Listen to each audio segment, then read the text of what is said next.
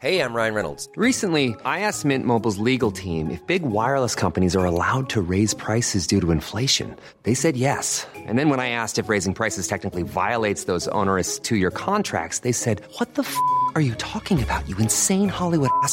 So to recap, we're cutting the price of Mint Unlimited from $30 a month to just $15 a month. Give it a try at mintmobile.com slash switch. $45 upfront for three months plus taxes and fees. Promo rate for new customers for limited time. Unlimited more than 40 gigabytes per month. Slows. Full terms at mintmobile.com.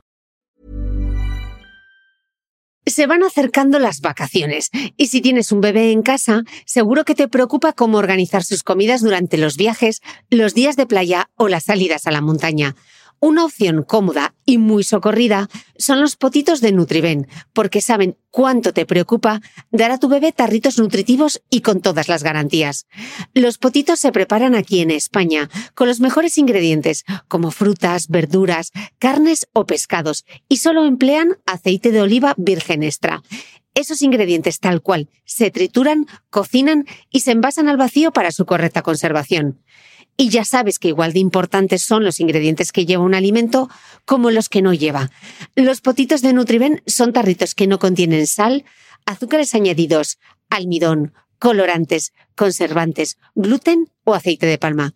Recuerda que los únicos potitos son de Nutriben. Gracias a Nutriben y a su marca Potitos por apoyar los buenos contenidos en este podcast.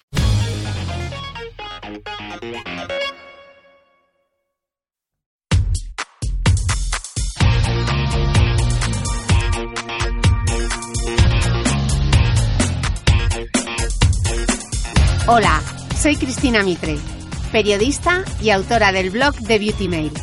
Bienvenidos a mi podcast, donde todas las semanas charlaré con los mejores expertos de la cosmética, la nutrición, el fitness y el bienestar, para que te sientas bien y te veas mejor.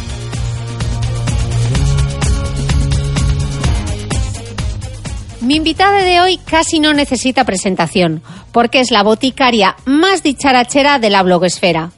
Cuando Marian García, más conocida en redes como Boticaria García, le colocas un micro, pues pasa que empiezas hablando de la sacarina y ella termina contándote todo sobre los probióticos vaginales, el ácido butírico, que va a ser tendencia, y los psicobióticos, no confundir con los psicotrópicos, aunque prometen ponernos a tope de power desde las tripas. Y sin embargo, lo curioso del asunto es que siempre hay un porqué basado, por supuesto, en evidencia científica. En la entrevista quise sorprender a mi invitada con un refrescante kombucha para ver si por fin me invitaba a queso manchego. Pero no ha habido manera. Si queréis saber qué es el brebaje que tomamos durante el episodio, tendréis que esperar hasta el final del capítulo. Pero merece la pena, porque hacemos un repaso al azúcar, a la tontería del detox, a los desayunos más populares de Instagram, a la leche dorada y por el camino descubrimos que solo tu pareja puede ir con un tupper a conseguir tu nongo. Eso es amor y lo demás tonterías. Si es que ya lo decía Ubeca. Historias de amor, ojos que miran con ilusión. Bueno, nuevo episodio y qué ganas tenía yo de tener aquí a la boticaria García. Marian, gracias por estar en el podcast de Cristina Mitre en este estudio improvisado que hemos montado. 716, estudio 716. 716, que es la habitación de mi hotel. Pero te he venido, te he visto, te he visto entrar y te he visto entrar con las manos vacías. Yo pensé que me ibas a traer para merendar un queso manchego, Mínimo. que llevas prometiéndome un queso. Sabes que yo los quesos los tengo reservados para la gente very, very important. Very, very important people. people. Ya, claro. Pero como tú, Hay que ganárselo, hay que ganarse el queso. Pero yo creo que hoy me voy a ganar el queso, porque yo sí me he traído desde Lisboa una sorpresa para ti. No me digas. Espera un momento. Ahora Bueno. vuelvo. En el estudio 716 están pasando cosas sorprendentes. Nos falta Manuel Bartual porque esto es para, para hacer fotos. Abre la nevera, se acerca, dos botellas. ¡Oh, Dios mío!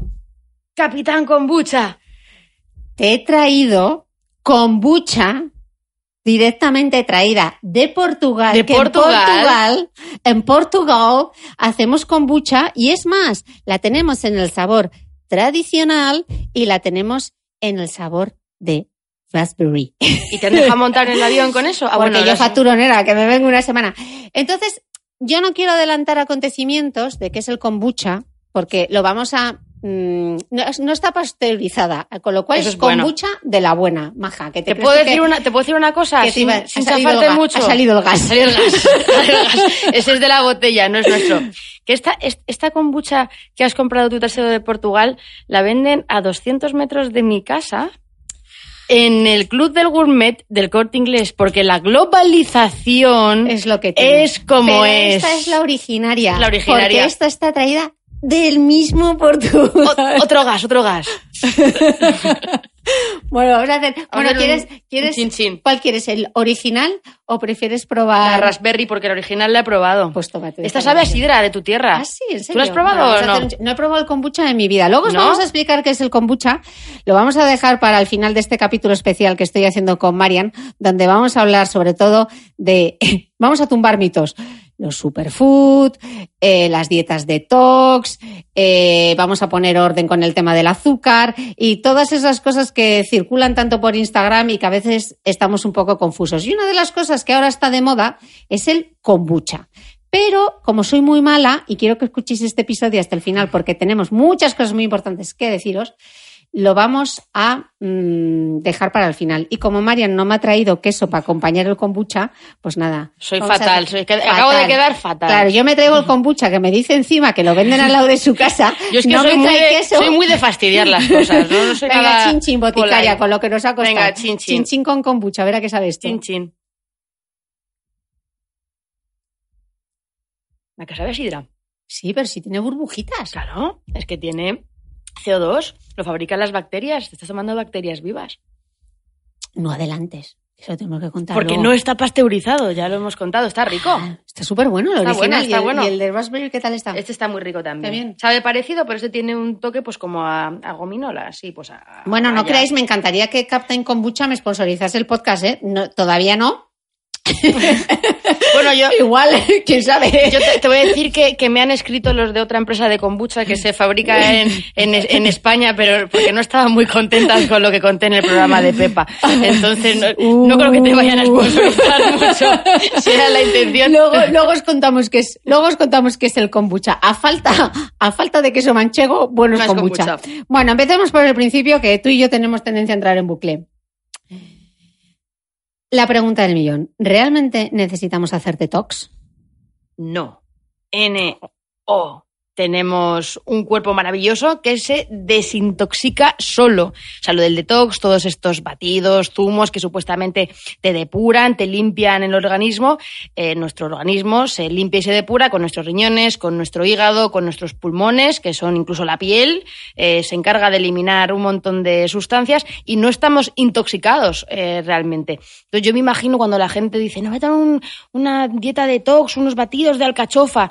Me imagino la alcachofa, se imaginará la gente que empuja esas gambas que se te han quedado hoy del verano, ¿no? En mitad de- de- del... inte- No, hombre, que no. Que ya no te queda nada. Entonces, eh, realmente, bueno, pues sí que es cierto. ¿Por qué funcionan las dietas detox, no? Porque estaréis diciendo, guau, pues es que yo he hecho una dieta detox y me ha ido fenomenal.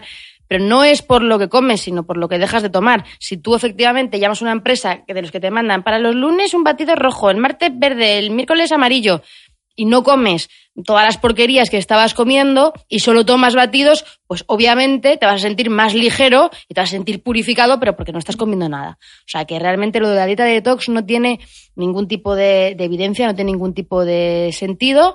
Lo que pasa es que, bueno, eh, marketingianamente suena, suena fenomenal, es una y, pena. los, y los zumos, los zumos verdes, los tés, todos esos que vemos pulular en los perfiles de bastantes Instagramers. Pues tienen un poco de peligro, de ¿Ah, hecho, sí, y, y de hecho desde la Universidad de Harvard y desde un montón de instituciones han lanzado mensajes para alertar a la gente sobre este tipo de zumos, porque lo que tienen, por ejemplo, eh, con las espinacas, ¿no? Tienen una cantidad de ácido oxálico, de minerales y pueden causar incluso desequilibrios comer tanta cantidad eh, de, de- de hoja verde, por ejemplo.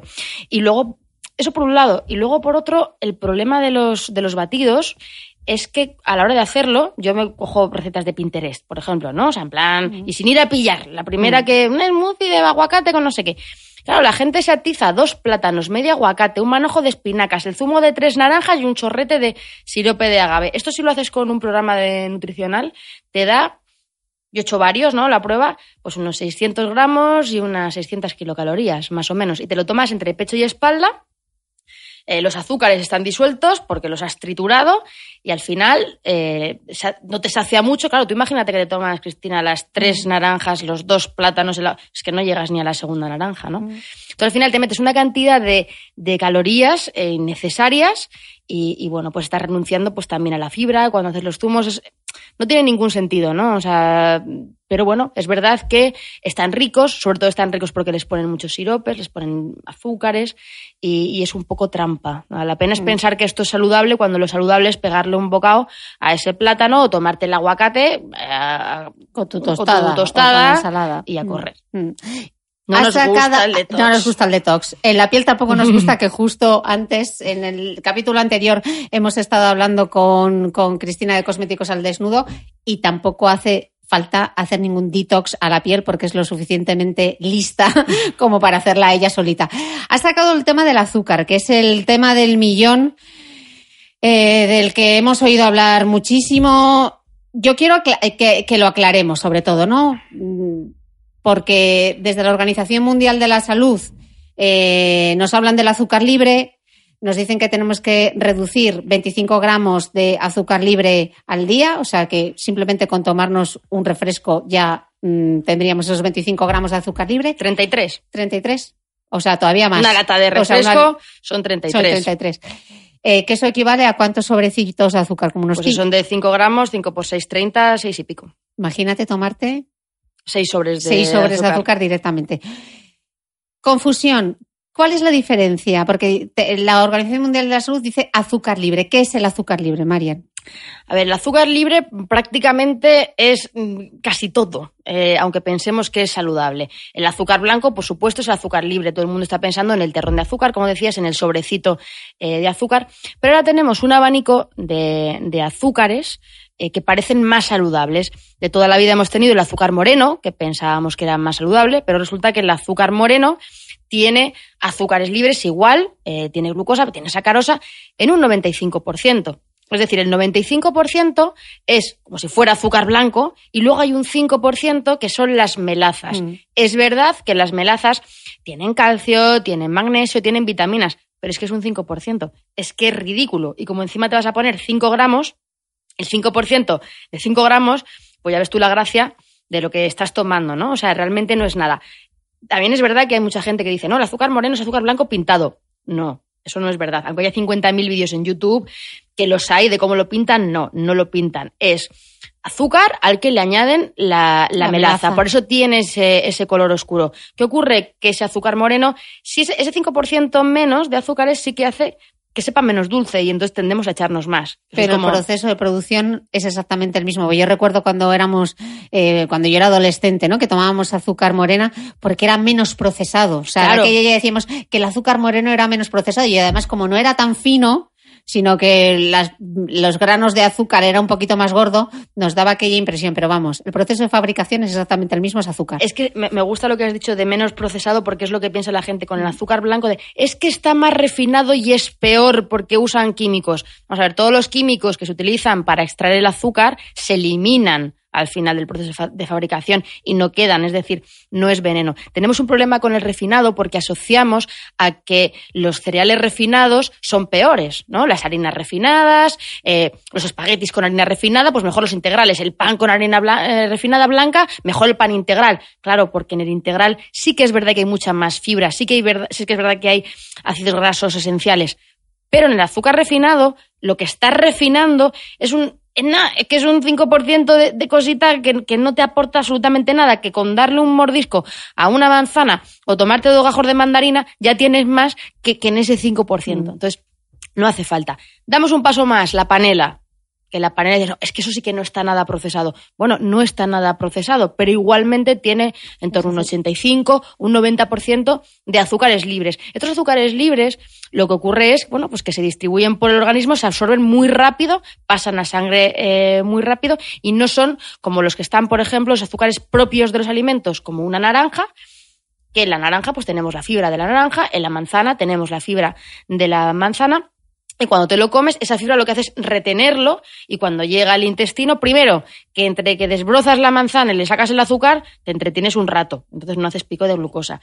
Y luego esa fibra, cuando llega al intestino, esa fibra lo que hace es un gel en el intestino. Entonces la fibra, que tenemos la, la idea de fibra no es para ir al baño, la fibra es que es para ir al baño. Bueno, la fibra insoluble es la de ir al baño, pero la fibra soluble, hay dos tipos de fibra, ¿no?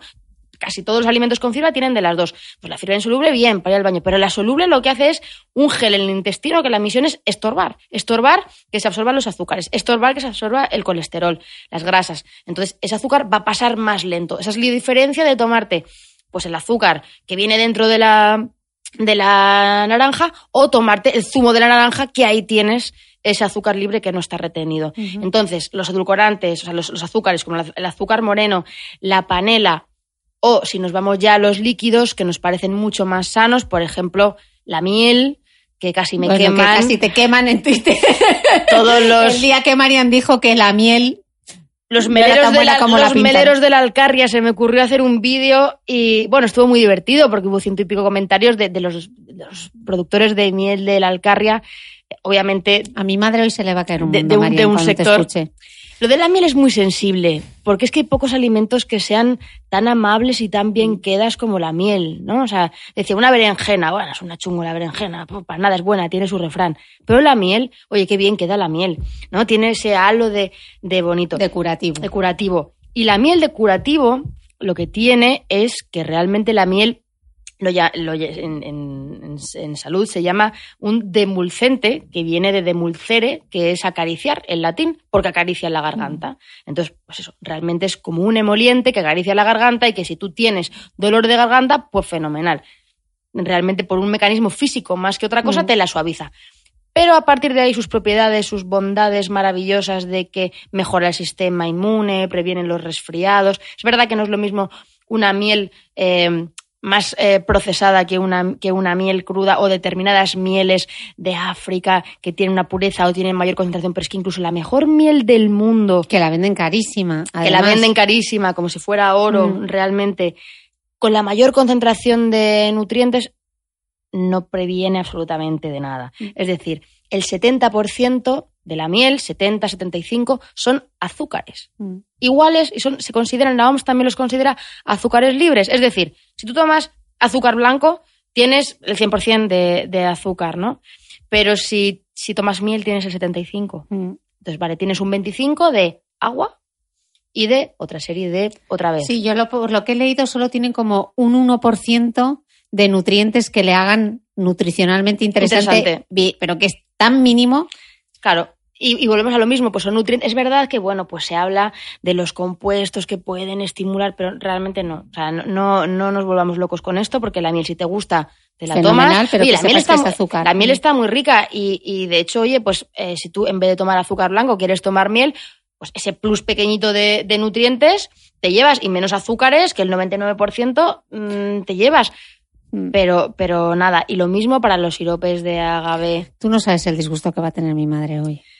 Yo lo sé. Entre el zumo de naranja, que ya le has dicho que el zumo de naranja no, porque es azúcar, y que ya no se va a poder tomar sus dos cucharadas soperas, Soperas. de miel con agua. Eso lleva a mi madre haciéndolo. Mami, lo siento por confesar estas cosas, pero es que seguro que como tú hay mucha gente que lo hace. Con una fe, años y años tomándose dos cucharadas soperas de miel, porque aquello era buenísimo para el sistema es, inmune. es verdad que, que el- los azúcares de la miel, la miel tiene mucha fructosa, ¿no? Y la fructosa, no, es que la fructosa se absorbe más lento que la glucosa, ¿no? No es lo mismo glucosa que fructosa. Vale, la fructosa se absorbe más lento. Pero cuando tú tomas fructosa en exceso, la fructosa se te va al hígado y en el hígado se transforma en grasa. En grasa. Entonces, realmente acaba siendo igual.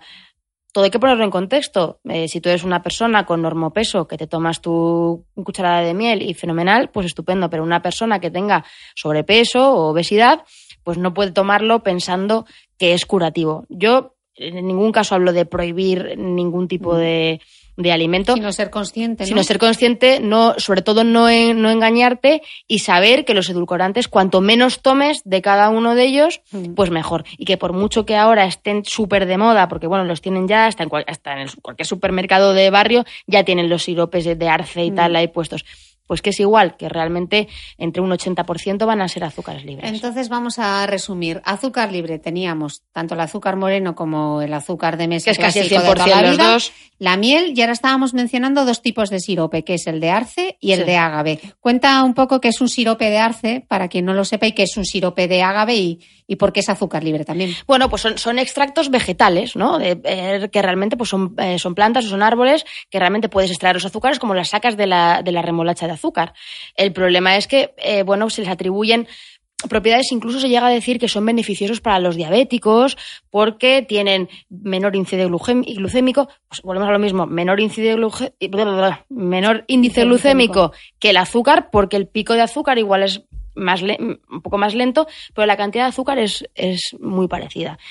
Entonces, es como la nueva miel, ¿no? Lo que pasa es que, bueno, pues es muy líquido y para todo este tipo de, de batidos y de smoothies, las pues, tortitas. ¿Cuántas las tortitas, tortitas, hemos visto? Esas tortitas fit bañadas en sirope de ágave. Yo, Sí, sí, sí, sí. bastantes, ¿eh? Al final es Eh, azúcar. es- al final es azúcar, pues eso, en un 80%. Entonces, te diré, eh, te da absolutamente igual coger eh, azúcar blanco o azúcar moreno y echarte el 80%, es decir, si te vas a echar una cucharada, pues échate un trocito menos de cucharada si te apetece ponerte azúcar glass, mm, por ejemplo, porque es que te va a dar igual. O sea, es que deberías utilizar lo mínimo de las dos cosas. Es una manera de engañarnos y a mí lo que me da mucha pena es que en todos estos restaurantes o esto que dices tú las tortitas fit de sitios de desayuno súper cool y súper tal, eh, te ponen eso como la opción saludable. Saludable. Y, y tenemos muy difícil mentalmente pensar que no es que no es sano. Pero bueno, los datos están ahí, los porcentajes están ahí Mm. y el consejo es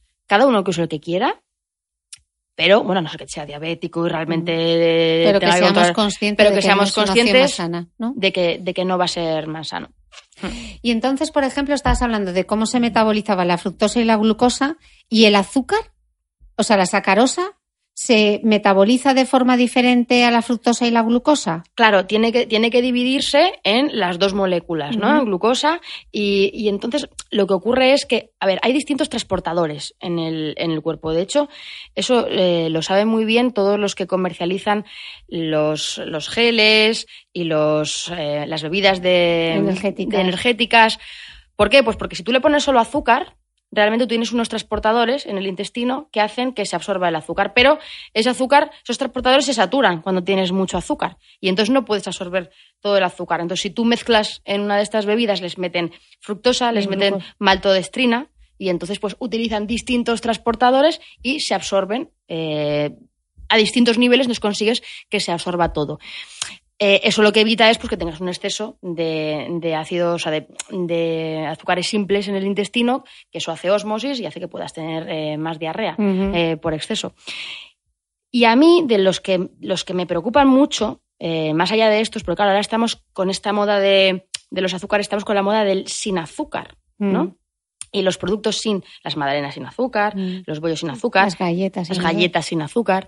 Y ahí me gustaría que toda la gente que ahora esté en su casa y haya comprado galletas sin azúcar, que coja la caja y le dé la vuelta y, y busque en los ingredientes, porque va a encontrar cosas como xilitol, eh, Eso es lo que te quería preguntar. ¿Qué otros nombres puede tener el azúcar que no ponga azúcar cuando leemos la lista de ingredientes? Tiene hasta 50 nombres distintos el azúcar, pues como puedes encontrar eso, glucosa, eh, sacarosa, fructosa, todo lo que ponga jarabe de eh, va a ser eh, un o que no jarabe de palo. que no jarabe de palo, el palo es el que había que darle a, a- a alguno, o siropes, todo eso que, que vendrá ahí.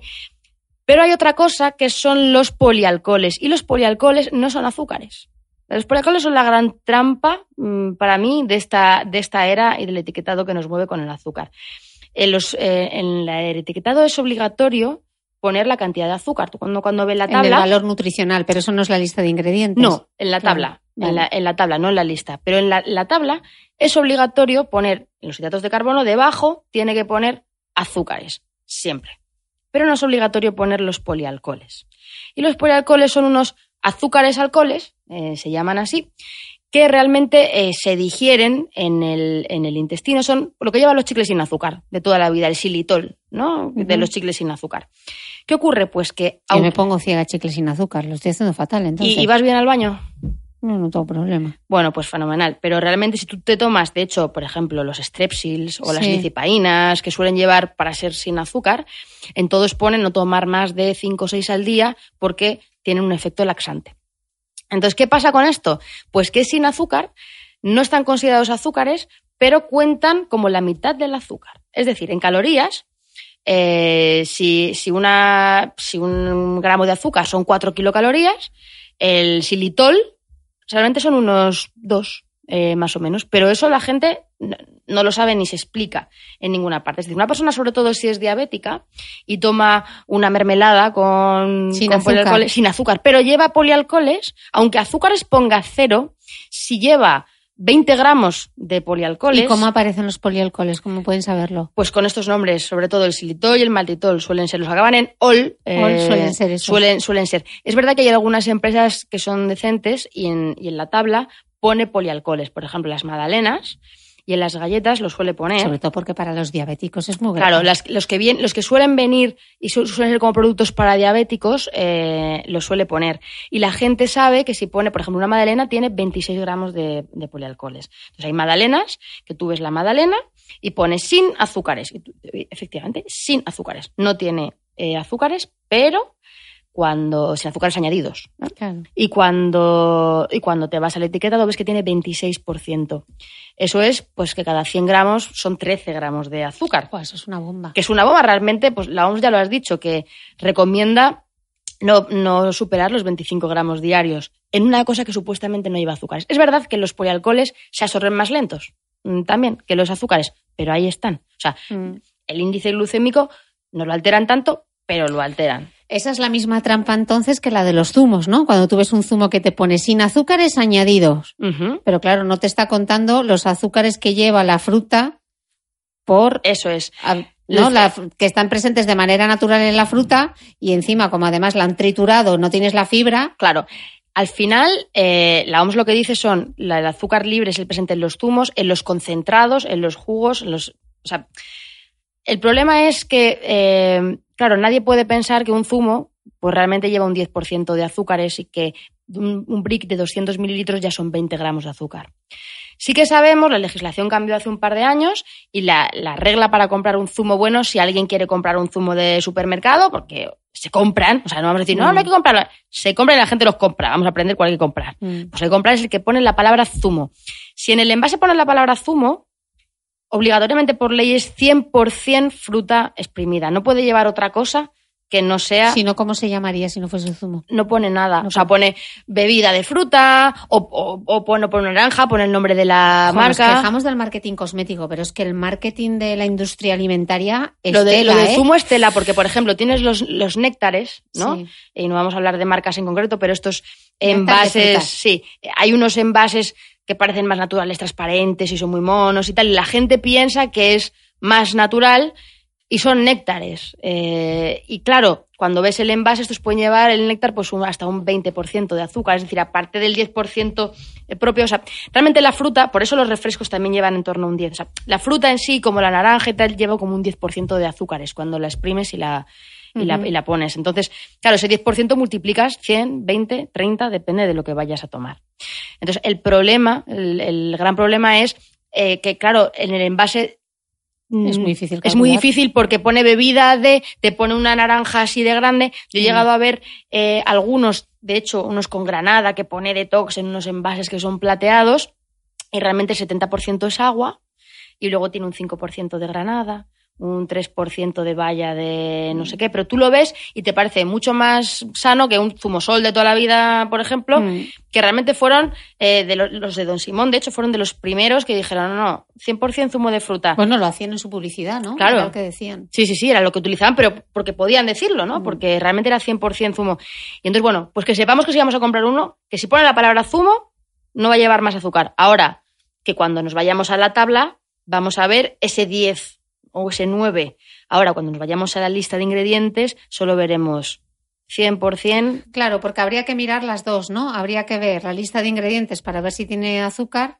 Siempre hay que mirar las dos. O sea, ese es uno de los grandes problemas, que no podemos, con mirar la tabla o mirar la lista de ingredientes, o sea, si tú miras la lista de ingredientes y ves azúcar, realmente no sabes cuánto. Esto es igual que los cosméticos, van de mayor a menor, Mm. ¿no? Entonces, claro, pues es muy interesante saber, por ejemplo, otro temazo aparte, el de los integrales, por ejemplo, el del pan integral, que el primer ingrediente, si no pone integral y pone harina de, tú puedes encontrar un pan, ahora mismo la legislación permite que un pan integral, aunque lleve un 1% de harina integral, ya le llames integral. Integral. Ahora está el borrador, que han han salido esta semana pasada la noticia, y parece que lo van a cambiar para que si pone integral el 100% tenga que ser en- integral. En Alemania, si pone integral es el 90% integral. Pero ahora mismo en España, cualquier pan integral, y de verdad, hacer la, hacer la Sí, prueba, sí, yo he hecho la porque es escandaloso, Escandaloso. y te pone un 0,1% de, de. Y a lo mejor le añaden el salvado, Mm. ni siquiera es harina integral, le añaden el salvado, pero el salvado es la cáscara, pero no está el germen, que es donde están los aceites esenciales. O sea,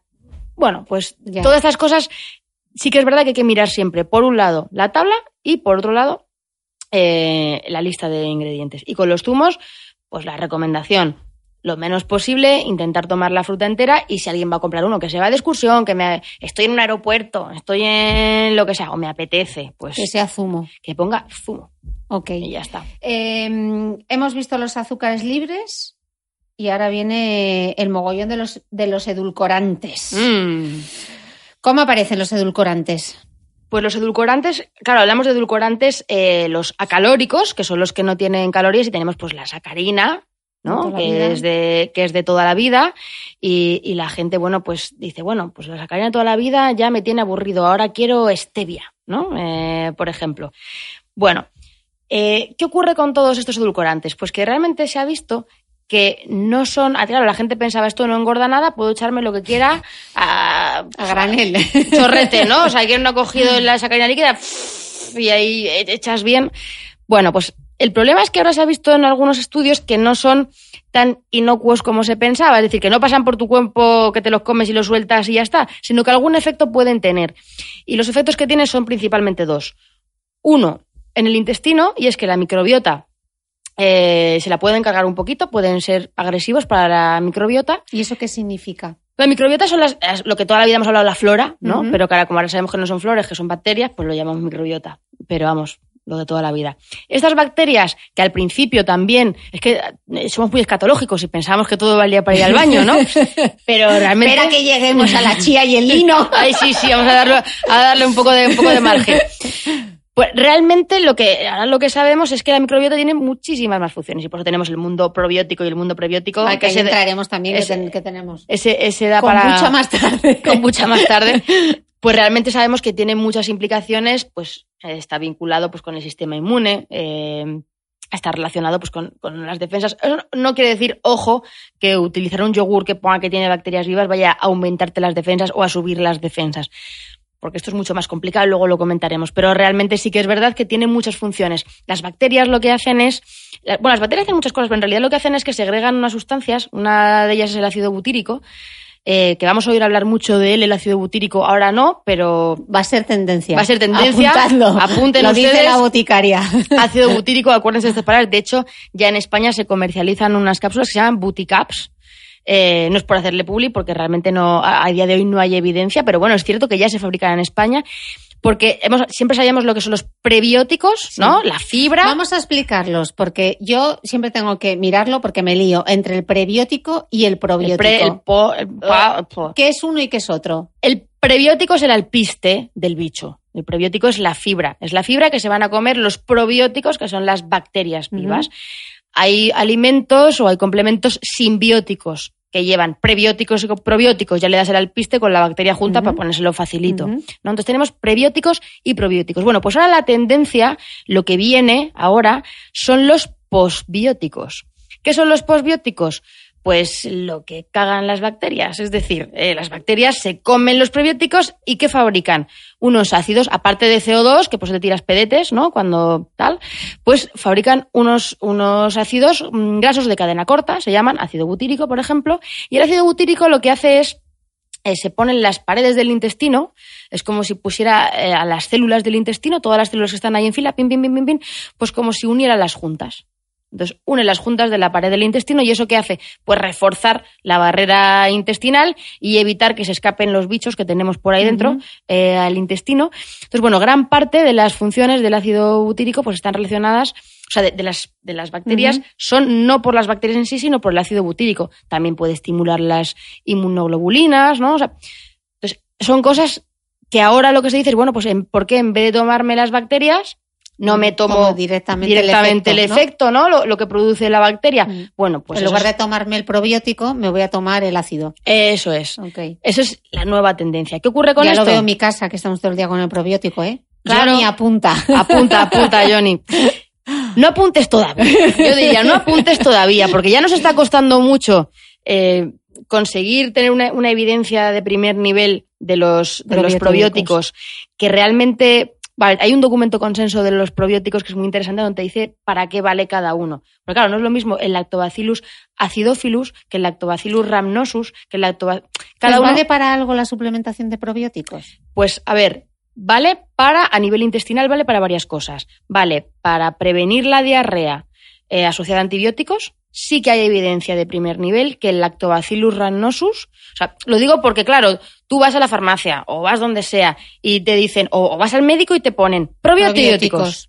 Por Dios santo, si es que tenemos 3.000 millones Mm. de, de- de probióticos, hay muchísimas cepas distintas, entonces realmente tenemos caracterizadas, creo que son unas, no sé, son unas 30 o no exactamente el dato, pero son muy poquitas, o sea, las que realmente tenemos caracterizadas para qué valen. Pero sí que tenemos evidencia de primer nivel de que el lactobacillus rhamnosus, que muchos de los que hay en farmacia lo llevan, sirven para prevenir la diarrea asociada a antibióticos. Es decir, la persona que le recetan un aumentine, un amoxicilina clavulánico y que ya sabe además que se le ha soltado la tripa, bueno, pues sí que hay evidencia de que estos y el Saccharomyces cerevisiae, que es la ultralebura de toda la vida, que ¿sabes lo que es la ultralebura? No. Bueno, pues son, eh, bueno, pues es otro tipo de, de bichitos vivos que son de toda la vida, es- estaban en la nevera, en las farmacias de ah, siempre, sí, me acuerdo, sí, sí. en Ahora unos sé. botecitos Sí, sí, sí, azules sí, sí, sí, sí. y tal, que se utilizaban allá ni cuando, los echabas en el yogur, cuando tenías... Bueno, pues realmente hay evidencia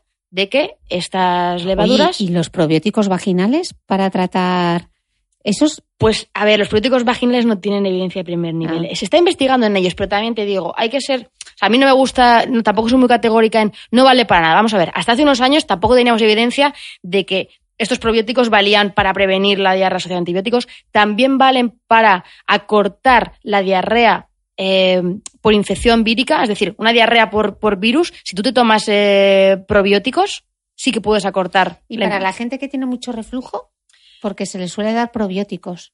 Se le suele dar probióticos. A ver, los pro- no sé qué probióticos son, pero los probióticos en el estómago no viven. En el medio ácido del estómago, o sea, el estómago es de los pocos sitios del organismo, porque hay probióticos en el ojo, en los pulmones, en la piel, muchísimos. Gran parte, la el segundo sitio después del el intestino es la piel.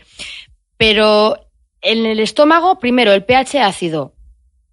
Sí, a dos se pone, no, no se mueren, y luego aparte los movimientos peristálticos del estómago hacen que no agarren. Entonces, no sé para el reflujo exactamente para que se vea, no lo sé, ¿eh? Eh, lo- no lo sé. Sí que sé que realmente ahora mismo lo que está muy en tendencia, aparte de, aparte de intestino, es eh, geniturinario. O sea, para... Sí, por eso te preguntaba, porque a mí me los han llegado a recetar. Y para gente que tiene mucha cándida, eh, le suelen dar también probióticos. Entonces, Claro, bueno, es para, un campo ahí analizar. para, para candidiasis tenemos incluso los que se insertan vía Sí, vaginal, tipo, sí, tipo co- óvulos tipo óvulo. o hay tipo tampones Sí. también. Y ya te digo, es una línea de investigación, Pero no tiene la, certe- la certeza, la evidencia que tienes para una diarrea por virus o para... Realmente no son... dema- También hay para la intolerancia a la lactosa, también hay evidencia, en ese caso es el lactobacillus acidophilus, el de la lactosa. Entonces la gente que tiene intolerancia a la lactosa puede mejorar. Ojo, no significa que un intolerante a la lactosa por tomarse el probiótico vaya a dejar de Mm. serlo, pero sí Empieza que a haber evidencia científica de de, que, que podría. de que se puede mejorar. Y es, la, y es la evidencia de primer nivel. Eso no significa que la EFSA, la Autoridad Europea de Seguridad Alimentaria, que son los que mandan en Europa, son los que se encargan de decir si podemos decir que algo sirve para algo. Si tú en un envase cualquiera, si vosotros veis por ejemplo, unas galletas que pone reducen el colesterol, ¿no? Si lo ponen es porque lo pueden poner. Anacor, por ejemplo. Por ejemplo, o unas galletas que hay de, de avena, eh, por ejemplo, que pone reducen el colesterol. ¿Por qué? Porque lleva betaglucano. Ahora, la historia es 3 gramos de betaglucano al día, la EFSA dice, con 3 gramos de betaglucano al día, tú puedes bajar el colesterol. Y eso patapón. O sea, es así. Mm. ¿Qué pasa? ¿Sabes cuántas galletas tienes que tomarte eh, para tener los 3 gramos de betaglucano? ¿Cuántas? Vienen 16 en el envase. Las 16. Con todo su azúcar, toda su grasa y toda Claro, su movida. claro. aunque sean sin azúcar, porque estas son, Mm. son sin azúcar, Mm. pero tienen los polialcoholes. Mm. O sea, es decir, no tiene sentido comerte Mm. 16 galletas para tener Mm. 3 gramos de betaglucano que tomando tu desayuno de porridge de, de- de avena Que ahora vamos lo, a- lo- ahora vamos a lo petas, lo petas.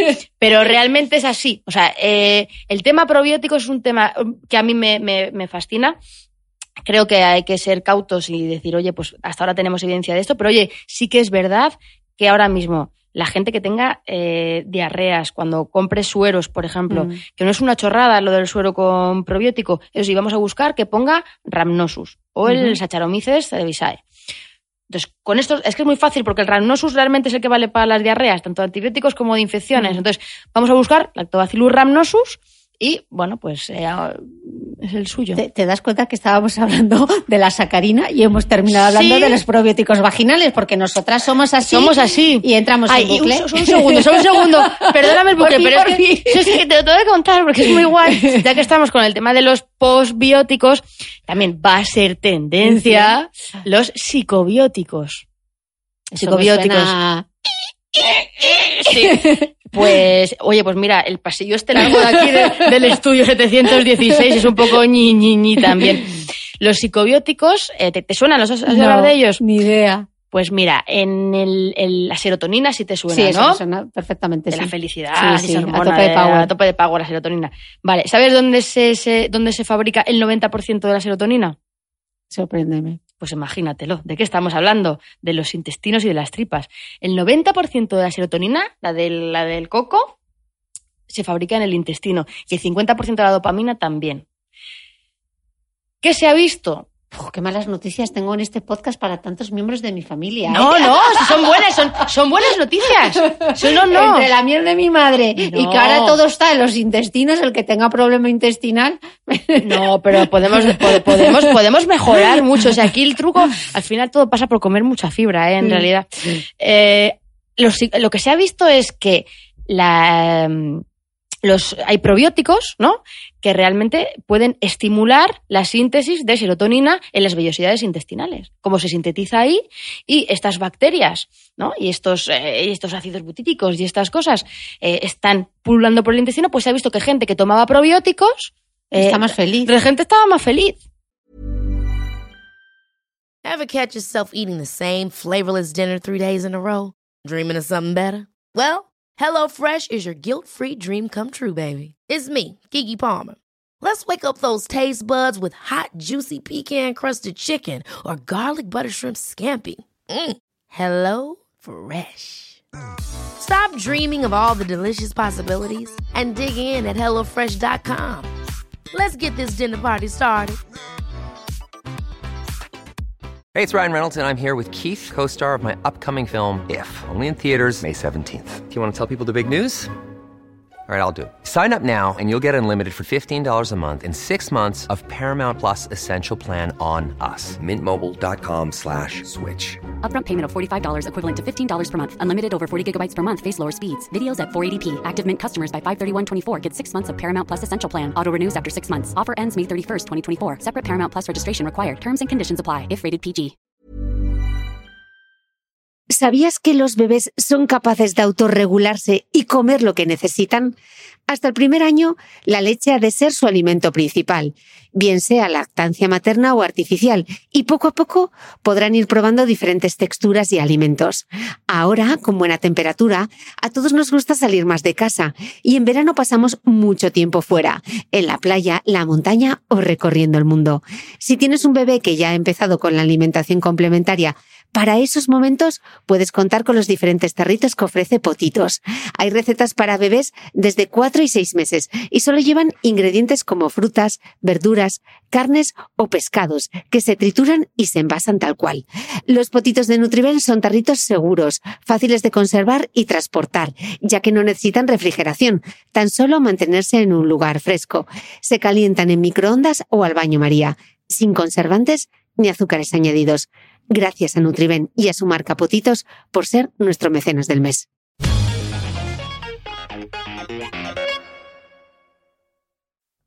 A ver si va a ser un antidepresivo y no nos hemos enterado. No, bueno, pues claro, no, no, esa es, esa es ahora la investigación.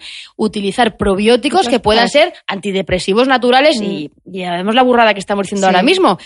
Pero es que hace, hace dos telediarios no teníamos ni idea. Es que esto de las bacterias, el, ¿cómo se llama? El Chesnikov este del premio Nobel que lo descubrió fue en 1870, creo. Vamos, que, que hace nada. Mm. Entonces, ojo cuando digamos estas cosas. Sobre todo porque lo digo. Porque Van a salir. a- al- alerta, alerta timo. mm, Alerta timo, porque van a salir suplementos para probiótico para la piel. Bueno, pues a día de hoy no hay la misma evidencia. Probiótico para... Bueno, Bueno, pues es que probióticos para la piel ya, hay. ya hay. Claro, claro, no, ya están aquí. Pues digo que esos, Mm. esos ya están y tenemos que saber que los de la evidencia son el intestino y que piel, geniturinario, bueno, Bueno, podríamos intentarlo, pero que no lo sabemos claro. Pero estos psicobióticos y estos posbióticos todavía estamos en mantillas. Vamos a centrarnos un poco en lo que, en lo que sabemos seguro, que realmente diarreas hay muchísimas, Mm. oye, pues vamos a intentar utilizar los, los probióticos para lo que sabemos que valen y poco a poco, según se vayan mostrando las cosas, ah, y lo que te decía, lo de la EFSA, si es que nos hemos ido a las galletas de beta-glucano, joder, la EFSA no autoriza ninguna alegación para los probióticos, los, O sea, los que intestinales. Cualquiera, cualquiera que puede decir lo que la vamos a, contar, vamos a contar una trampa, ¿vale? Vamos a contar Vale. otra, otra trampa. Eh, nadie puede decir que un probiótico estimula las defensas, pero si vemos envases, ya no hablo de yogures, ya hablo de envases en una farmacia. Yo soy la primera que hago autocrítica. Si vemos un envase con probióticos que pone aumenta las defensas, si nos vamos al etiquetado, vamos a ver que además va a llevar muy probablemente vitamina C o vitamina D. Porque Que son las que hacen la función de aumentar las defensas. la vitamina C, la vitamina D, la EFSA sí que tiene una alegación de que tomando el 15% de las recomendaciones diarias de vitamina C o vitamina D, tú puedes decir que este suplemento ayuda a subir las Jo, qué defensas. triquiñuelas, boticaria, ¿eh?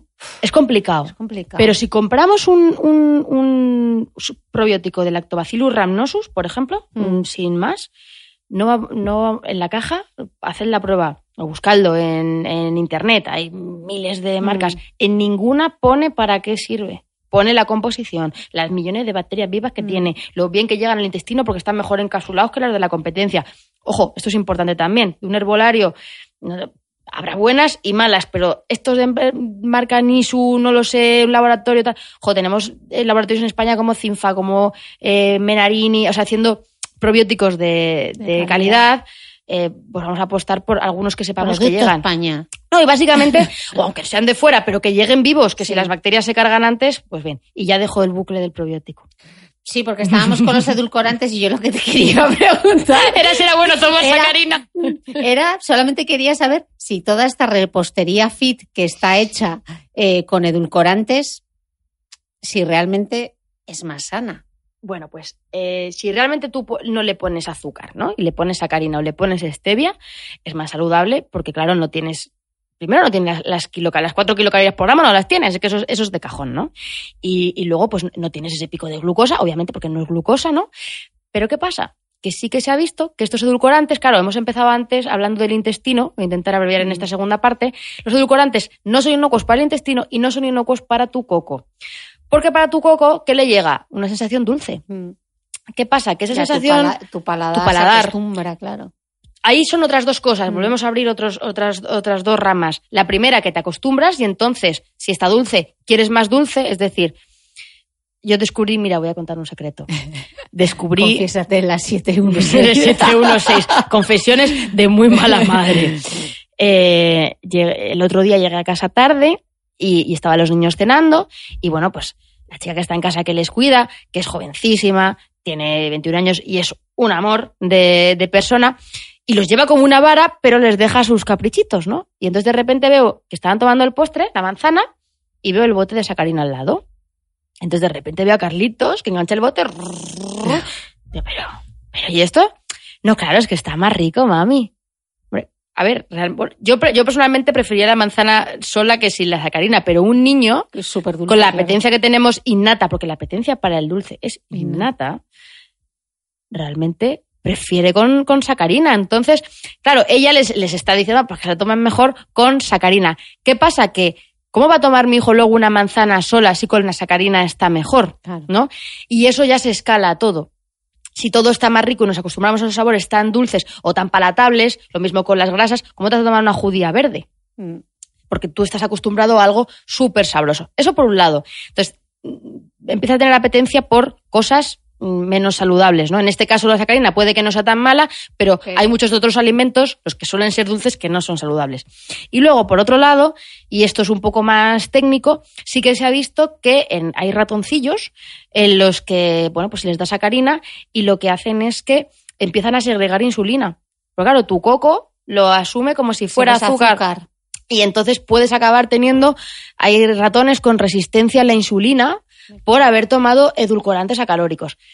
Y ahora, "Buah, no se puede tomar sacarina, no se puede tomar nada en este mundo, esto es horrible, ¿qué hago? El café está malísimo solo, pues Está buenísimo, sin azúcar. Claro, al, me encanta. al yo me lo tomo solo también, no, no por postureo, pero es que es así.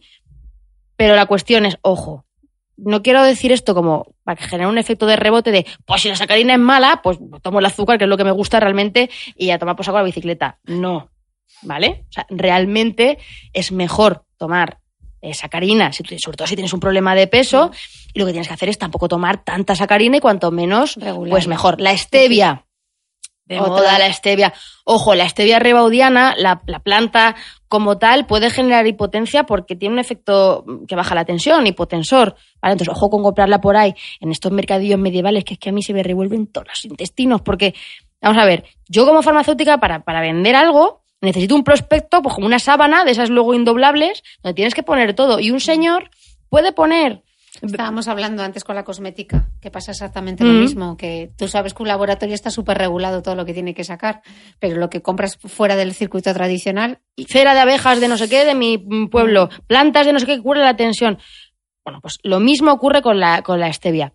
Y claro, la stevia, cuando tú la compras en el súper o en la farmacia, es un producto químico para, para los quimiofóbicos, pues que sepan que realmente es un producto que se ha sintetizado hasta los estebiósidos y que no es natural. O sea, la stevia que compras no es natural. Es una buena opción. A mí me gusta la stevia, mm, realmente. Me parece que es una alternativa eh, fantástica, pero que nadie piense que por tomar stevia se le va a curar la diabetes ni todas las cosas que dicen, porque tampoco es así. Conclusión, para cerrar el tema de, De los azu- edulcorantes. los edulcorantes. La misma que con, que con los azúcares, que cada uno tome el que quiera, pero la- lo mínimo. Si tenemos que elegir entre toda, entre toda la opción, yo me quedaría con los acalóricos. ¿Por qué? Pues porque en general, hay que dar un consejo general, como nos pasamos de azúcar, mm, y las estadísticas son que en general nos pasamos de azúcar, pues si no tomamos azúcares libres añadidos ya mejor, porque ya los alimentos los vamos a tener, ¿no? Ah, y, ot- y otra cosa, otra cosa, otro, otro mito importante, la gente que toma azúcar porque dice que lo necesita para su Ah, cerebro. claro, sí. Es que si no me tomo el azúcar no puedo pensar porque el Necesito azúcar glucosa. es el combustible del cerebro, ¿no? Eso lo hemos oído Mm. todos.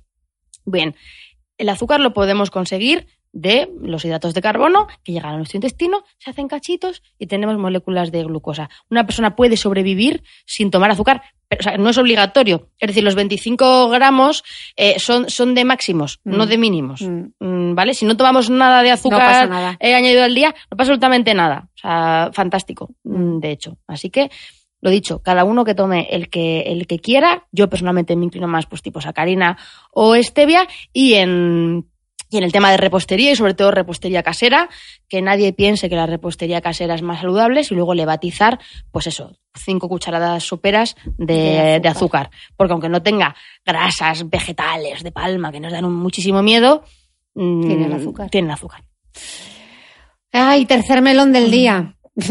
si hemos Nos va a dar hablando tiempo. de probióticos vaginales, no sé qué vamos a terminar aquí. De la sacarina De probiótico vaginal. Yo quería hablar pues de los desayunos de Instagram y como yo he colgado algunos de mis desayunos, mis míticos copos de avena, mi porridge, quería ver si pasa el filtro de la, de la boticaria, esa receta de porridge, eh, que son copos de avena. Bueno, cuéntanos, cuéntanosla. Yo me la he visto esta mañana Y, pero bueno, cuéntala tú que te la sabes mejor. Bueno, yo voy a poner para... el link para que Sí, sí. tengáis acceso y a ver qué me dice la boticaria. Yo los hago con leche de avena, que bueno, nutricionalmente no aporta Bueno, nada. eso es lo primero que tenía que decirte. Nutricionalmente Vamos no aporta nada, ya no, lo no, sé. No, no, no, no, no. Lo primero que te voy a decir es peor, peor todavía. Tienes el post plagado de leche de... Son bebidas vegetales. Es verdad. Pero prueba a darle a verdad. control buscar y pon leches y es que salen dos docenas y media Es de verdad, leches y he ninguna son No leches. leche, es bebida vegetal y la única más parecida a la leche es la de soja,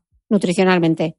Es lo más parecida a la leche. ¿no? Eh, O- sí, bueno, sí. ahora podemos hacer un, Vale. un- un escalado, pero vamos, Vale. vamos con tu porridge. Mi, mi porridge, ya veo que tengo que quitar eh, leche de avena. No, porque, y porque confunde, ¿no? Porque, es un- porque está, está prohibido por la legislación, a ti no te van a detener, pero sí que es verdad Toda que la razón. con- confunde al consumidor. Bebida vegetal de avena, aunque también la hago a veces con soja.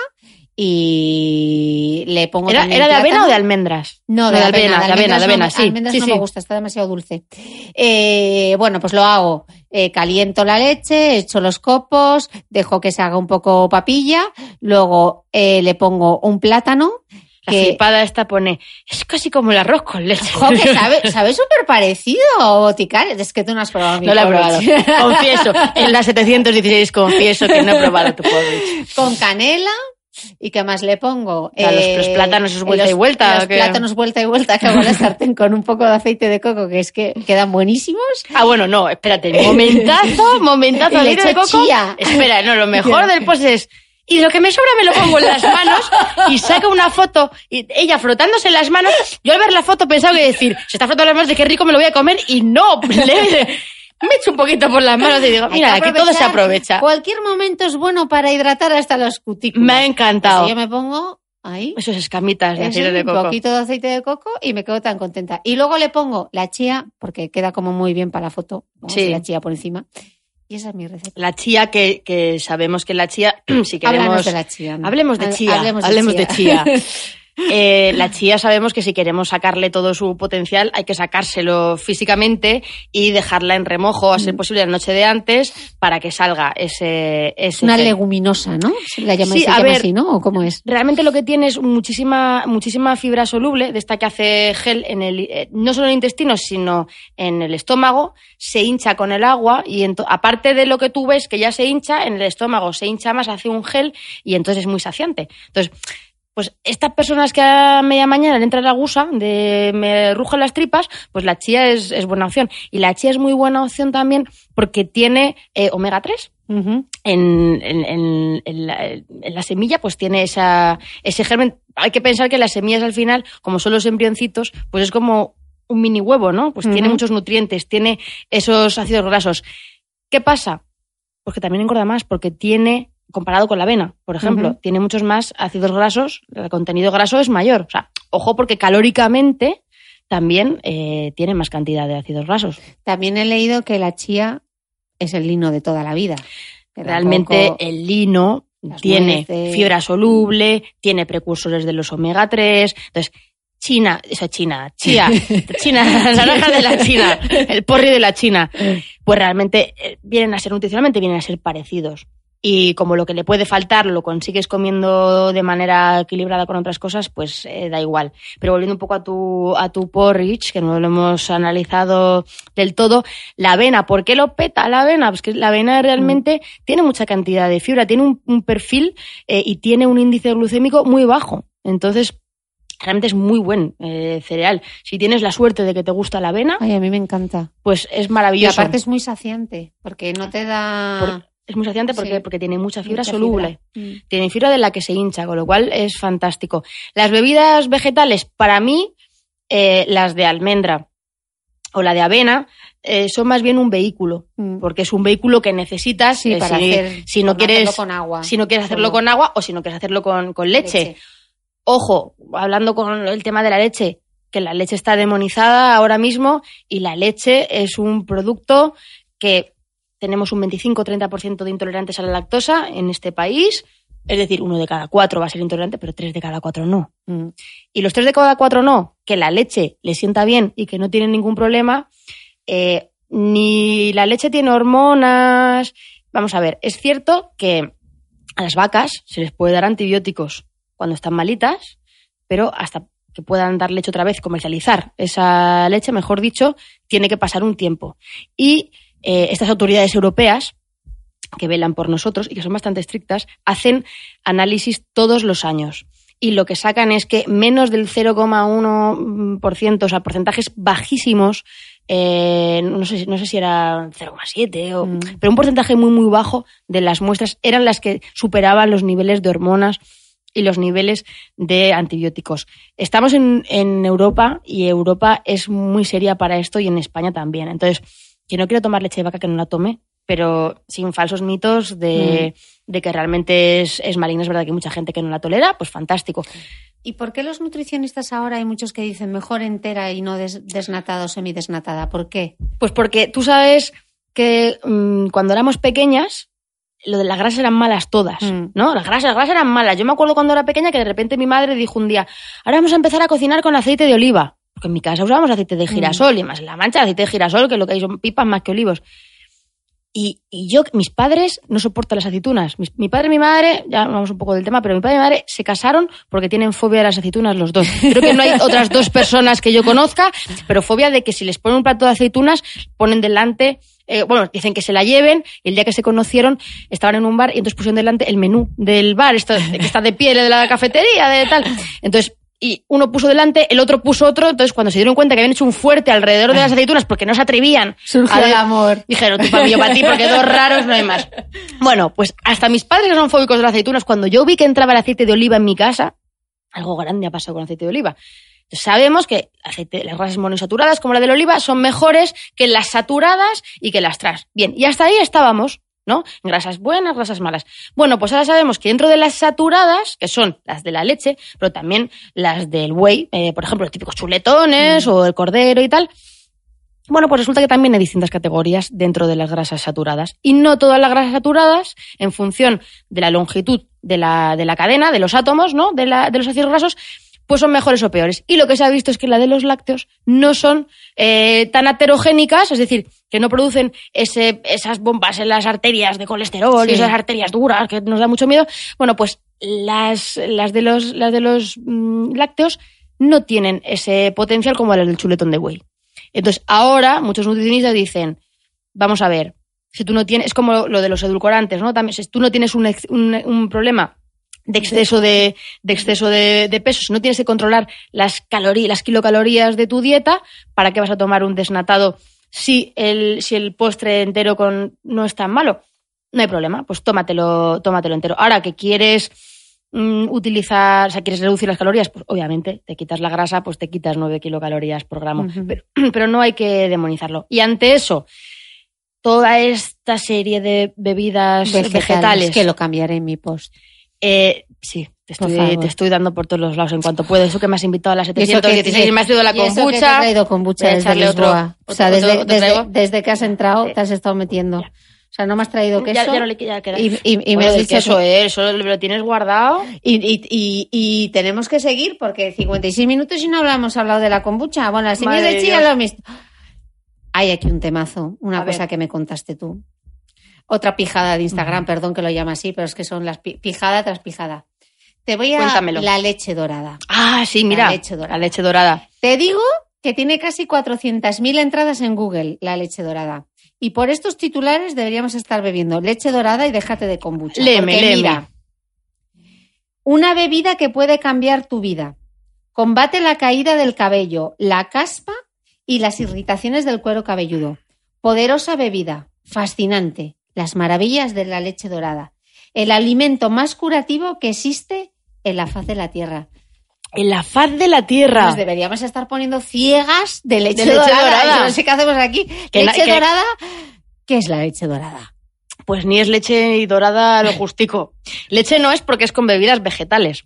Es una bebida vegetal a gusto del consumidor y luego lleva miel, que por eso es eh, dorada, y luego lleva el ingrediente secreto que es la cúrcuma, o el turmeric, ¿no? Mm. En inglés. ¿Y qué pasa con la cúrcuma? Bueno, pues la cúrcuma sabemos que tiene una serie de, de propiedades eh, que puede ser antiinflamatoria, to- to- es todo lo anti, antioxidante, antiinflamatoria, anticancerígena. Y es verdad que hay muchísimos estudios realizados, pero estudios serios, ¿no? Y investigaciones muy potentes sobre la cúrcuma que apuntan a, a- a los potencial, al potencial beneficioso que tiene. ¿Qué pasa? Que no sabemos la cantidad, la, la dosis Es que claro, eh, que ¿cuántos hace falta. lates, lates de cúrcuma te tienes que meter al cuerpo Y con la miel para que esté... para que, para que te llegue bien el Y además poder es todo, un, antioxidante? es todo un ritual el, el hacerlo. A ver, que no está mal Bueno, utilizar en cúrcuma. Pakistán, al parecer, ¿Sabes el, el mayor problema de esto? Que la cúrcuma no se absorbe mm, bien. Y para que se absorba, necesitas echarle pimienta. Y entonces ya el, ¡Oh, qué asco! el, latte ¡Oh! dorado tal con pimienta regulín. Es verdad, la, la pimienta hace que se absorba mejor. La cuestión es, oye, si quieres tomar cúrcuma, bueno, pues oye, pues fenomenal. Pero que no es mágico, porque la cantidad que llevas no sabes ni cuánto, ni cuánto necesitas, ni cuánto se va a absorber, ni nada. Entonces, bueno, pues es, bueno, pues puedes tomarlo, pero que realmente no, ni es maravilloso, como además ya encima implica ponerle miel, pues cada uno, Que cada elija. uno lo, cada uno que elija pero lo que, que quiera. no te estás tomando una bomba Nada. Y luego me ha gustado mucho, muy interesante eso de ayuda a, al- a la piel, el cabello, ¿no? A la a del cabello. Esto es muy guay porque a mí siempre me piden estos posts de, oye, las cinco cosas que ayudan, los cinco alimentos para la piel, los cinco, yo lo siento mucho, sé que esto a todo el mundo le encanta. Pero, pero todo esto es mentira. Hay- eso es lo que se llama Nutricionismo, nutricionismo. ¿no? Tú coges un ingrediente, la vitamina C que ayuda a la síntesis de colágeno, Mm. ¿no? El pelo que tiene colágeno. Pues por tomar vitamina C ya me crece el pelo. No, mire usted, necesitas un Mm. montón de cosas. Parezco a Rajoy, no mire usted. ¿Verdad? Me ha salido, me ha salido, me he visto y digo, ostras, qué fuerte. Sí, es la obsesión de que es fuente de, que rico de, que tienen, ¿no? Claro, pero no porque, porque, Porque- un mineral o una vitamina haga algo por tomar algo que lo lleve, ya te lo estás garantizando. ¿Que puede ayudar? Bien. ¿Que tienes déficit de ese mineral? Pues a por ello. Pero, Mm. pero ya. Pero ya. Siguiente pijada de Instagram. A ver. Los bols de açaí. Ay, sí, con, con C de cedilla. Sí. sí. Eh, yo lo llamo los sacáis como los de Camela. Acai. Los- Acai. ¿Qué le han dicho tus sacáis? ¿Qué me lo han dicho, niño, tus sacáis? Yo cada vez que veo lo de voy de... Se, está riendo. Ya sacar pero el abanico lo comía, ya verás. yo es que no puedo evitarlo. Veo lo del boy de acá y yo me acuerdo. Todo está bien.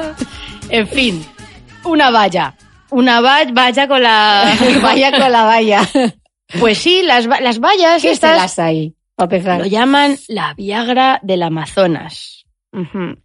Porque supuestamente tiene esas propiedades vigorizantes. A ver, son unas vallas para, para imaginárnoslo, son pues como un arándano. De ese color, más o menos. ¿Y qué pasa? Pues que el problema que tiene el açaí es que el 90% es hueso. Tú imagínate una aceituna, que el 90% es hueso. Y te queda muy poquita aceituna, ¿no? Entonces es muy caro, porque claro, pulpa tienes poquito. material. Y esa pulpa, pues claro, es rica en antioxidantes, en antocianos, claro, todos estos por los mismos antioxidantes que son cuando nos hablan de las propiedades de la vid y la cosmética con la uva, porque tiene. Son lo mismo, son azules, o sea, prim- primos hermanos unos de otros. Y están fenomenal, como si te Como tomas unos arándanos, arándanos.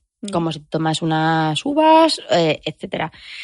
Que pueda tener una mayor concentración porque tenga mm, 50 miligramos más de calcio o 50 miligramos más de antocianina, pues vale, pues que te tomas dos arándanos y ya tiene. Es decir, no es diferencial con tomar otros frutos. Lo que se le atribuye, pues es eso, pues propiedades, eh, aparte de la vigorizante de gracia, que realmente lo dicen, pues la energía que te transmite, eh, bueno, y, y al final lo que hacen es cogen la pulpa, la como es difícil tener, o sea, los venden congelados, pero realmente lo que se vende en España sobre todo es el polvo.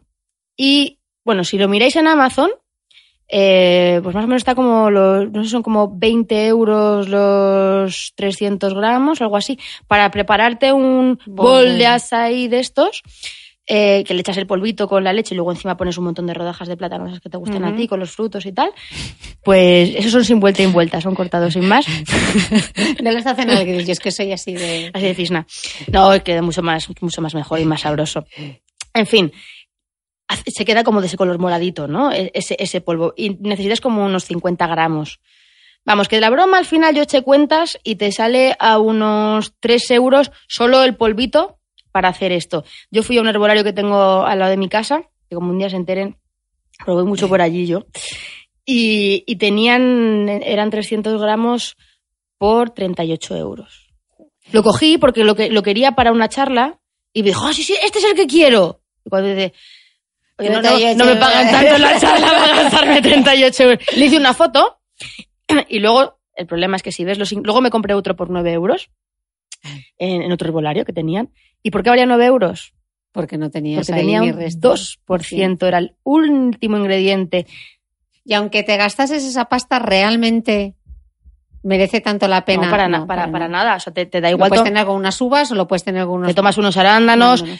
O, o cuatro arándanos y cuatro moras, y, y- y da igual, Y frutas y verduras en general. Lo que pasa es que el bol de asaí pues queda súper mono, porque realmente lo preparan, el color es muy atractivo. Le ponen eh, no el, el muesli por encima eh, también. Que a ver el muesli si tiene azúcar. Pues yo también invito a la gente que vaya a los... Mira, yo fui con, con, con mi amiga Noé, la de Me Gusta Mi Barrio.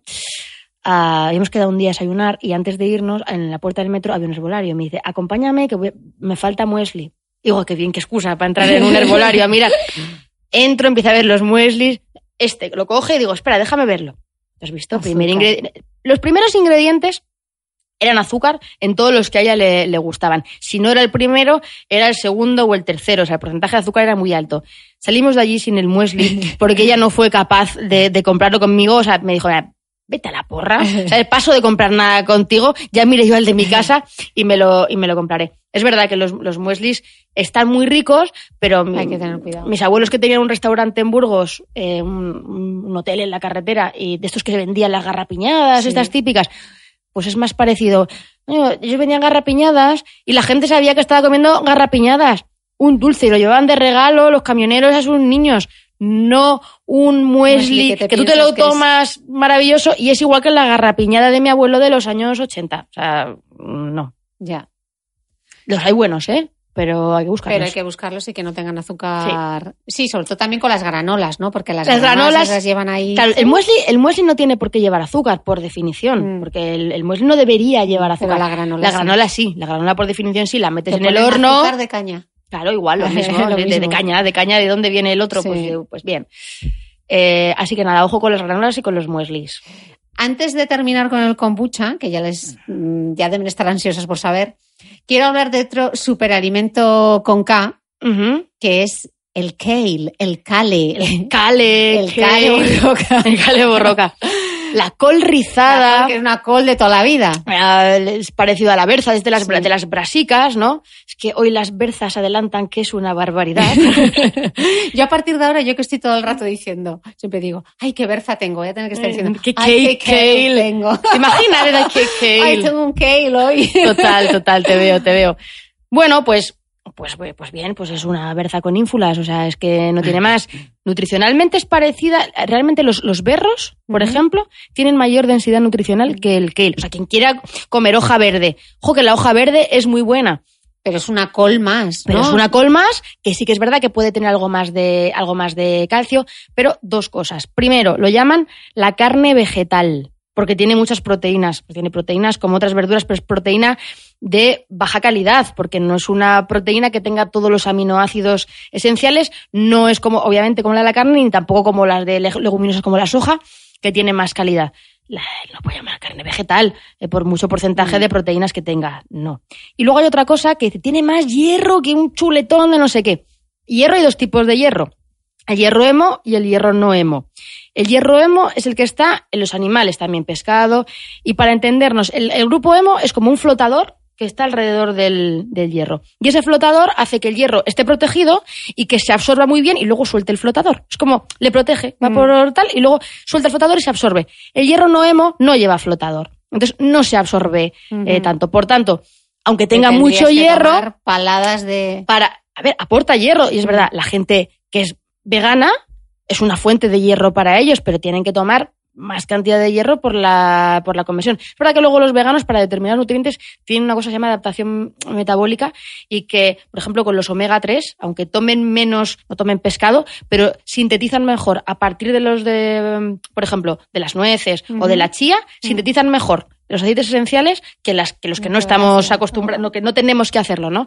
Pero, bueno, pues que realmente que nadie piense que por comer eh, kale es como el hierro o las espinacas de Popeye. Vamos, que le des a la berza de toda la vida, que tampoco... Come, come lo que te guste. Si, si aquí el, el- el verdadero problema es atribuir a superalimentos esas bondades, porque si uno realmente come, o sea, mis abuelos, que, que bueno, mis abuelos me ha dado por ellos, que viven por en, padres, que por mis padres también, madre de. Dios, y por, y por mi- por mis hijo hijos y por los niños, yo que, discreción en persona soy aquí. 716 es y, eso, que tiene. y eso que la kombucha está sin, sin, sin, Sin alcohol. alcohol. Bueno, pues realmente ellos que tienen una huerta, tienen 87 años y siguen comiendo eh, de la huerta y, y toman lo que, les, lo que les da la huerta, básicamente, y compran muy poca carne y muy, muy poco pescado. Bueno, pues tienen 87 años y ahí están. Y, y no tienen ni idea de lo que es un superalimento, pero saben que toman zanahorias, puerros, col, Mm. berza, manzanas, albaricoques, Mensaje de la boticaria, cuanta más verdura y más fruta. Hombre, ese, ese mensaje te voy a decir ¿O que no, no? me gusta ¿No porque gusta? no, porque ese mensaje nos entra por aquí y nos sale por allí. Mm. Porque a mí, a ver, hay carteles chulísimos de estos vintage de 1930 Mm. de come frutas, come verduras, son chulísimos. ¿Han servido para algo? No, Mm. han pasado 100 años y estamos Y entonces, peor ¿cuál es que nunca. clave? Pues mira, yo soy más de lo de la bandera de Portugal. Eh, tú que eres de Portugal, de lo de decir cuando comemos usted- mucha berza, que no, mucha berza, con mucha, mucha berza y mucha, mucha patata Así estoy yo con esta portuguesa también, también. En Portugal, ¿cómo es la bandera? Verde y roja, ¿no? Mm. Pues cuando uno abra su nevera, que parezca la bandera de Portugal. Que vea verde y rojo por encima de todo. Sabemos lo del plato de Harvard, que la mitad del Mm. plato tiene que ser frutas y verduras, luego un cuarto proteínas de calidad, otro integrales.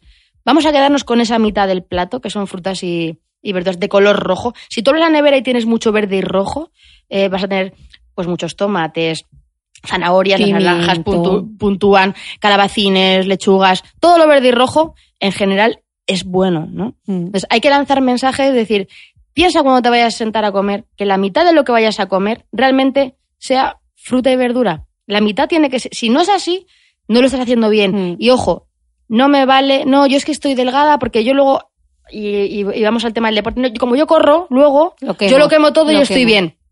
Fenomenal. ¿Y qué pasa con los antioxidantes? Mm. O sea, tú puedes correr mucho, precisamente si tú corres mucho, tú lo sabes. O sea, el Radicales ejercicio físico, saco. radicales libres. Mm. Y eso necesita esos antioxidantes para neutralizarlo. Entonces, ahora que eres joven y, lo- y lozano y lozana y todo es maravilloso, tú tienes eh, antioxidantes en tu cuerpo y lo puedes neutralizar. Pero eso es un efecto también acumulativo y el día de mañana no vas a poder eh, con ello. Por tanto, la alimentación no solo hay que mirarla por fuera, de estar estéticamente, que por supuesto Por dentro. importa, pero por dentro tenemos que saber que hay unos procesos que el día de mañana nos pueden pasar factura aunque no lo estemos viendo. Entonces, todos Piensen Eh. en la bandera de. Pensad en la bandera de Portugal cuando abráis vuestra nevera. Es muy gráfico. Ojo ¿eh? la chorrada, yo No, recibo, no. recibo fotos mm, por Instagram y por Twitter de gente, mira boticaria, mi, mi remera como Portugal. Ese mensaje vale más que, que decir, Sí, sí. come equilibrado, come variado, no. Y sobre todo, mm, no comer de todo, que no hace falta comer de todo. No hace falta comer No, de no todo. hace falta comer no todo. Ya hemos dicho que no hace falta comer azúcar. Azúcar. Pues, pues de, Mm. de- de ahí para arriba. Mm. Finalmente, desvelemos el misterio. ¿Qué demonios es la kombucha? La kombucha es un té fermentado. Eh, es un té, realmente es un té al que lo que es. Yo, yo he Este negro, fabricado ¿no? Con azúcar. este negro con azúcar, se le añade azúcar, unas cucharadas de azúcar, que son unas cuantas, y bueno, pues se le añade una cosa que se llama SCOBY, Que, que que es Symbiotic Culture of no sé qué. Colony of O Bacteria and Yeast. Eso es. Colonia simbiótica de, de bacterias y levaduras. Levaduras como las Saccharomyces, la otra que Mm. contábamos, ¿no? Aquí ya no son solo bacterias como en el yogur. Aquí hay levaduras también. Y es una fermentación que es ácido alcohólica. Es decir, además de, de formarse azúcar, como ocurre eh, con otras fermentaciones de bacterias, aquí se forma también alcohol y se forma CO2. Yo descubrí la kombucha el año pasado en Semana Santa que estuve viendo a mi hermano en Nueva York Y yo, y yo en Boston la descubrí. Y todo el mundo iba- En Boston y yo en Nueva York. Eso es total. una Iba la gente y yo, la primera es como es oscura, la botella es así oscura, como un botellín de cerveza, aunque esta sea de plástico. Yo le decía a mi hermano, joder, aquí la gente va con los botellines por la calle, qué descaro, a las 11 de la mañana. con los-". Y, y me decía, no, no, es kombucha. ¿Es kombucha y eso qué es? No, no, si es saludable, si no sé qué. Entonces ya me estuvo explicando y me contó que habían tenido un problema en Estados Unidos porque, claro, al principio lo empezaron a comercializar sin darse mucha cuenta de que aquello tenía alcohol. Porque, claro, y estaban vendiendo eh, kombucha con alcohol sin etiquetar como bebida alcohólica. No es que se quede mucho, pero un 2-3% de alcohol se queda. Claro, Eh, es levadura al final. Claro, dependiendo, la de, fermentación, dependiendo de la fermentación, del tiempo que esté en la fermentación, pues se puede formar más o se, o se puede formar o queda más azúcar o queda más azúcar, depende de lo que se hayan, eh, depende de lo que se hayan comido mm, las, las, las bacterias, ¿no? Las bacterias se van comiendo el, el azúcar y van soltando el CO2 y el alcohol. ¿Qué ocurre aquí? Pues que claro, tuvieron un problema, tuvieron que retirarlas, ¿no? Y, y se dieron cuenta que, bueno, pues tú- como la cerveza sabes que es difícil quitar eh, eh, todo el alcohol de la cerveza y que queda un restito. Ahí, si la, la sin eh, tiene todavía algo y el 00 ya tal. Bueno, pues con esto pasa lo mismo, que es difícil quitarle todo. Entonces, hasta que averiguaron cómo hacerlo, pues había kombucha ahí con alcohol. Bien, hablemos de la kombucha esta que has traído tú, que se compra, ¿no? Sí. Que tú la puedes procesar y entonces realmente tú La controlas. kombucha se puede hacer en casa. O sea, Claro. tenéis vídeos en YouTube. Yo la he hecho en casa. Mm, Te he visto a ti con el bote y he visto el SCOBY que no me puede dar más asco. La perdón. tengo en O sea, casa. el Mi- hongo mi ese marido, como no lo he mencionado, lo voy a mencionar ahora. Javi quiere tirarlo. Yo no lo me sigo. extraña, es que el SCOBY ese hay gente que se lo pone tipo mascarilla. O sea, Eso es que sí. me da unas... Y los tienen Es como que- si fuesen tamagotchis, en plan, os doy un SCOBY de los que tengo. De la suerte. Ay, No, a ver. ¿sabes cómo? Voy a contar un secreto. Confiesa. Voy a contar un secreto. No debería contarlo. ¿Cómo conociste a tu marido haciendo kombucha? No, eso no, no, no Venga, sabíamos. confiesa, boticaria. ¿Cómo conseguí, cómo, cómo conocí a mi kombucha? Conocí a mi kombucha, eh, a- ¿cómo conocí a mi SCOBY? En realidad, yo quería comprar SCOBY para hacer kombucha en casa. Y entonces eh, vi en internet, en Amazon, cuesta entre 20 y 30 euros el SCOBY. El disco para fermentar, Sí. ¿no? Que es como lo de la masa madre, que Sí. pasa tal. Y claro, eh, como dije, pues igual no me voy a gastar 20 y 30 euros en comprar una kombucha que me la manden de no sé dónde, me fui al herbolario de al lado de mi casa una vez más y dije, bueno, a ver si tienen eh, una escobia aquí. Y me dijeron que no, pero me dijo la chica, en el tablón de anuncios hay un POSIT que pone regalo kombucha. Me fui al tablón de anuncios y había un POSIT que ponía regalo kombucha, Bane, imagínate, 679 47 28 32. Entonces, claro, le mandé un WhatsApp llamémosla Bane, y le dije, he visto tu mensaje en, tal y pues estaría interesada y tal. La chica amabilísima, la verdad, que fue un encanto. Eh, me dijo que hacía un taller de kombucha dos días después, no estaba lejos de, mi casa, y de kéfir. Y que ella regalaba kombucha y regalaba gránulos de kéfir también. Total, que yo me pilló que estaba de viaje. Y Raro en mandaste a mí. Javi. Y mandé a Javi, Santo varón. mandé a Javi con su corbata. Salió de trabajar con su traje y su corbata. Eso es amor. Cuando le vieron aparecer, le mandé a Javi con el tupper, porque me dijo, tráete un bote de vídeo tal. Entonces se lo dejé preparado. Y claro, cuando, cuando llegó Javi allí le miraron en plan, ¿no? ¿Y usted qué quiere? No venga por... ¿Vienes a por la kombucha? Todo en plan, tú... Sí. Entonces él, claro, se moría del asco además, porque encima Es del asco además, que le da, De verdad, ved los vídeos en YouTube y estaréis conmigo. y bueno, como- y así conseguí, así conseguí. ¿Y por qué esta historia? Que, oye, si, si esta chica lo escucha, yo le estoy muy agradecida. Ella, pues, tiene una gran fe en este tipo de, de, de, Sí, de- al grano. de ¿funciona o fermentación. no funciona? Porque en la fermentación se producen, bueno, pues este tipo de bacterias y levaduras, que ya hemos visto que hay bacterias y levaduras que son positivas, pero si realmente en las que van encapsuladas, en las que tienen las cepas al milímetro, solo se ha probado a cuatro cosas de la diarrea, la enterocolitis necrosante del prematuro, o sea, cosas muy puntuales, y no se ha podido aprobar en ni un solo yogur que ponga en los yogures, anda que no hay industria. ¿Tú crees que no hay industria láctea mm, intentando Probiótico. Probiótico poder poner que el yogur valga para algo y no se lo aceptan y tú con un cacho de, de, de, pf, fulero en tu casa vas a conseguir curarte el cáncer o prevenir el cáncer? Pues hombre, no. Esto es el antiprogreso. O sea, es pensar que volviendo a lo de antes vamos a estar mejor que... no. ¿Y cuál es el problema? Porque a mí, como otras muchas cosas, como lo de la cebolla partida en la mesita mm, por dos, que no tiene ningún problema, cada uno que haga lo que quiera, pero eso con la kombucha lo que sí que está, eh, y si tú te metes en PubMed, sí que hay eh, estudios clínicos publicados de gente que ha tenido intoxicaciones por un hongo que se llama Aspergillus y que ese caldo de cultivo de la, de la kombucha cuando se está fabricando con el azúcar, con el CO2, con la bacteria, eso le encanta al hongo Aspergillus y se han visto intoxicaciones porque realmente es muy fácil contaminarlo. De hecho, los youtubers que tú dices que, que hablan de la kombucha, todos dicen, o los, o de, hay que tener mucho cuidado, hay que extremar la, la precaución, hay que lavarse bien las manos porque se contamina muy fácil. Yo qué seguridad tengo que una kombucha que me han pasado no esté contaminada, se pueden ver manchas negras, pero que a ver, que son bacterias, Mm. que, que- que una intoxicación, pues como si tienes salmonela, que es que no, no lo- no lo puedes saber. Entonces, mi pregunta es, ¿tiene sentido ponerme a cultivar en mi casa unas levaduras y unas bacterias para una cosa que no hay evidencia que sirva para nada, que encima puede estar mm, contaminado? Pues yo creo que esto que nos estamos tomando tú y yo aquí, Chris, que está rico, que tiene Mira a ver cuánto tiene. Te lo- Venga, te lo voy a decir. Me lo, he bebido- me lo he bebido entero. tiene 5,9 eh, eh, de azúcares, Azúcar. 6%, pero es que estos son 400 mililitros.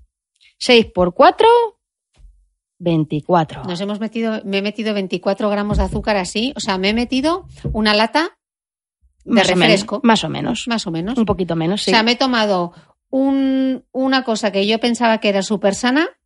y lleva era como tomarme una- lípidos 0%, hidratos de carbono los 5,9 eh, y proteínas 0, es decir, ni te aporta grasas ni buenas ni malas, ni proteínas buenas ni malas, te ha aportado los 24 gramos de azúcar y unas bacterias que efectivamente te llevas para tu cuerpo, pero que no sabes, No sabes. si en esas concentraciones, si ni siquiera te van a llegar vivas al estómago porque no van encapsuladas, no sabes si van a morir.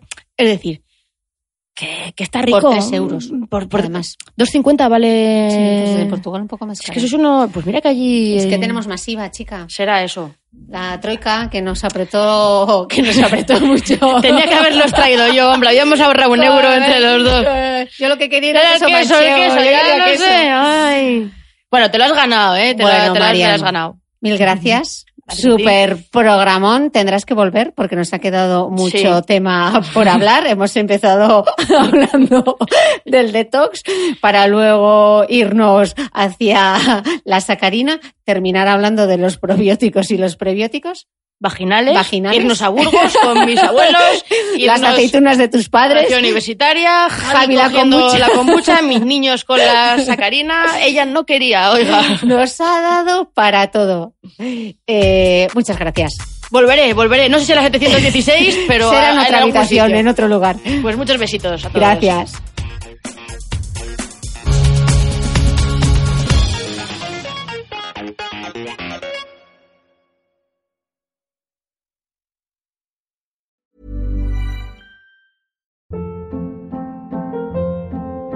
Hold up. What was that? Boring. No flavor. That was as bad as those leftovers you ate all week. Kiki Palmer here, and it's time to say hello to something fresh and guilt-free. Hello Fresh. Jazz up dinner with pecan-crusted chicken or garlic butter shrimp scampi. Now that's music to my mouth. Hello Fresh. Let's get this dinner party started. Discover all the delicious possibilities at hellofresh.com.